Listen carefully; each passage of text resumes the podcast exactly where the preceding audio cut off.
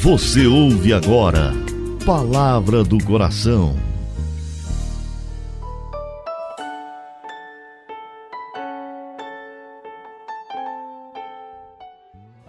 Em nome do Pai, do Filho e do Espírito Santo. Amém.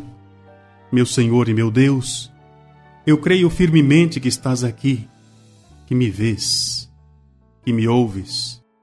Adoro-te com profunda reverência. Peço-te perdão dos meus pecados e graça para fazer com fruto esse momento de oração. Minha Mãe Imaculada, São José, meu Pai e Senhor, meu anjo da guarda, intercedei por mim.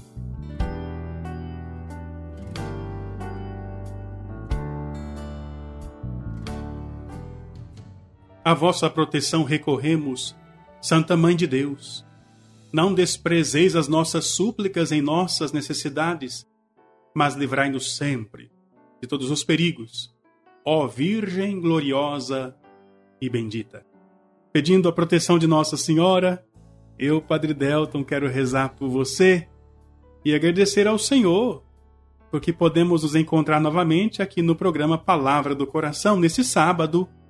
Quero pedir a você que hoje eleve uma prece a Nossa Senhora em favor da comunidade de coração fiel. Quero pedir que você reze pela comunidade. Reze também para que consigamos, nesse mês de janeiro, alcançar o 100% de contas pagas. A sua oração garante para todos nós o grande milagre que precisamos.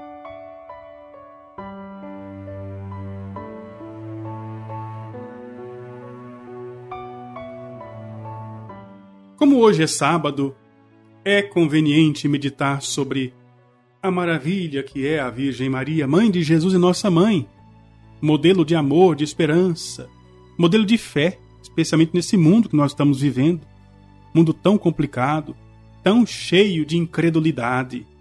Maria é aquele exemplo de fé que serve de remédio para este mal tão difuso no mundo a falta de fé, a falta de confiança em Deus.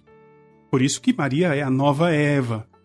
É, aquilo que Eva fez lá no jardim do paraíso, duvidando de Deus e acreditando na serpente, Maria faz o contrário, colocando toda a sua confiança, todo o seu crédito nas palavras do anjo.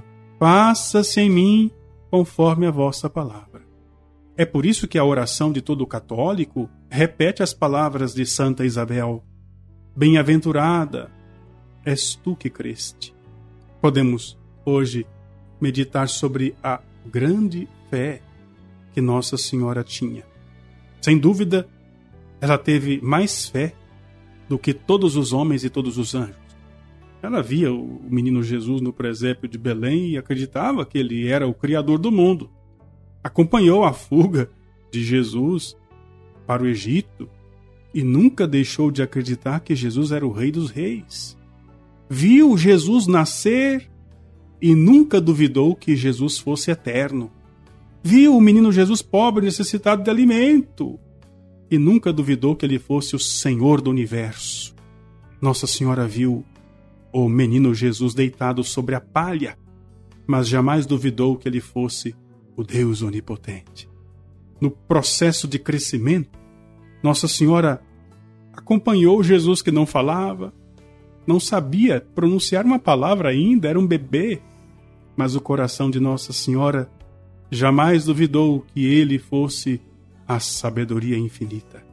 Quantas vezes Nossa Senhora teria ouvido Jesus chorar, mas jamais duvidou que ele fosse a alegria, a alegria do paraíso. É por isso que, na hora da crucifixão e da morte, Nossa Senhora não vacilou na fé. Ela estava firme, acreditava, nunca duvidou que Ele era Deus. É por isso que, no ofício das trevas, deixamos aquela vela acesa para significar que a lâmpada não se apagará de noite.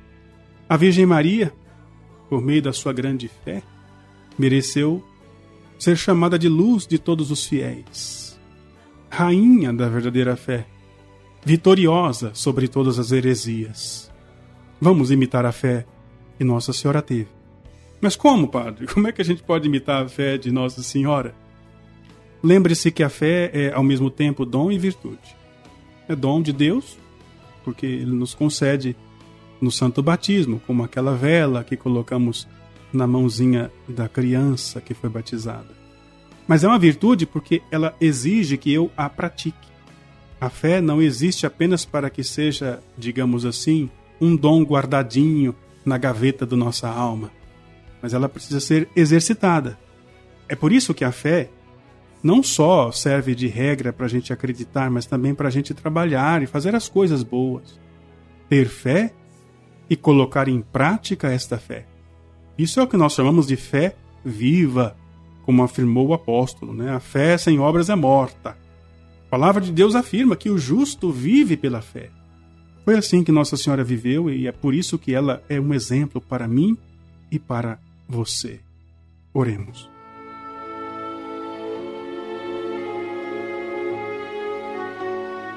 Ó Maria, Mãe de misericórdia e refúgio dos pecadores, humildemente vos rogamos que lanceis um olhar benigno sobre os povos, os hereges, os cismáticos, os pecadores. Maria, vós que sois a sede da sabedoria, iluminai os espíritos tristemente envolvidos nas trevas da ignorância e do pecado, para que reconheçam claramente que a Santa Igreja Católica, Apostólica, Romana é a única verdadeira Igreja de Jesus Cristo, fora da qual não há santidade nem salvação. Completai a sua conversão, Senhora, impetrando-lhes a graça de abraçar qualquer verdade da santa fé, de submeter-se à autoridade da Igreja, para que sejamos um único rebanho, debaixo do mesmo pastor, e possamos um dia experimentar de novo o colo carinhoso de Deus na eternidade.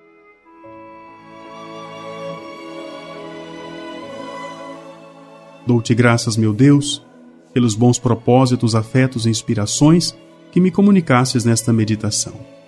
Peço-te ajuda para pô-los em prática. Minha Mãe Imaculada, São José, meu Pai e Senhor, meu anjo da guarda, intercedei por mim. Que assim seja que assim se realize, que assim aconteça, em nome do Pai e do Filho e do Espírito Santo. Amém.